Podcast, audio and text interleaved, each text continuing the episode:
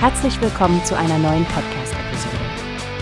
Diese Episode wird gesponsert durch Workbase, die Plattform für mehr Mitarbeiterproduktivität.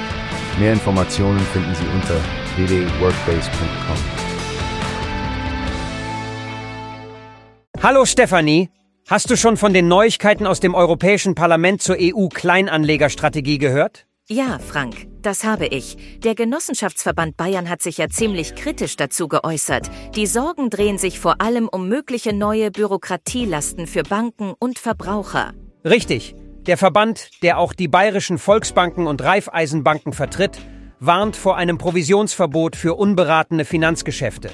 Die Befürchtung ist ja, dass Banken gezwungen sein könnten, ihre Angebote einzuschränken, was den Kleinanlegern den Zugang zu den Kapitalmärkten erschweren könnte. Genau, und das hätte dann negative Auswirkungen auf die Vermögensbildung und Altersvorsorge der Bürger.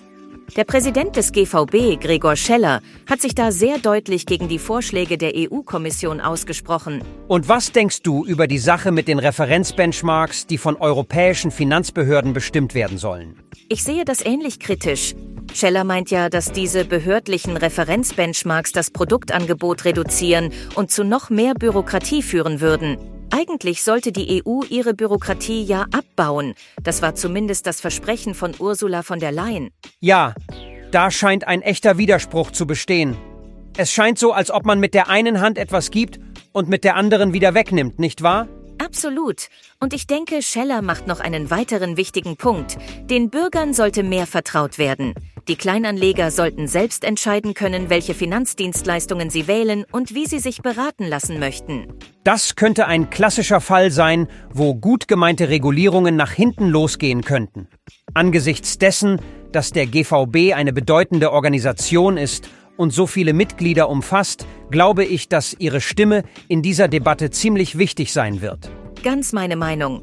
Und Sie sprechen ja nicht nur für sich selbst, sondern repräsentieren auch Millionen von Anteilseignern und eine große Anzahl mittelständischer Organisationen in Bayern. Was meinst du, was wird als nächstes passieren?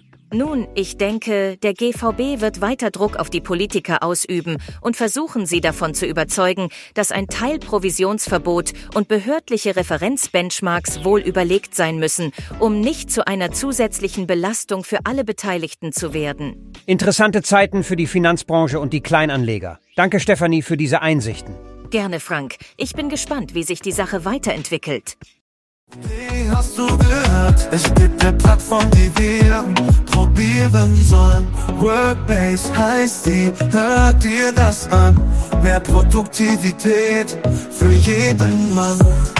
Werbung dieser Podcast wird gesponsert von Workbase. Mehr Mitarbeiterproduktivität, hört euch das an.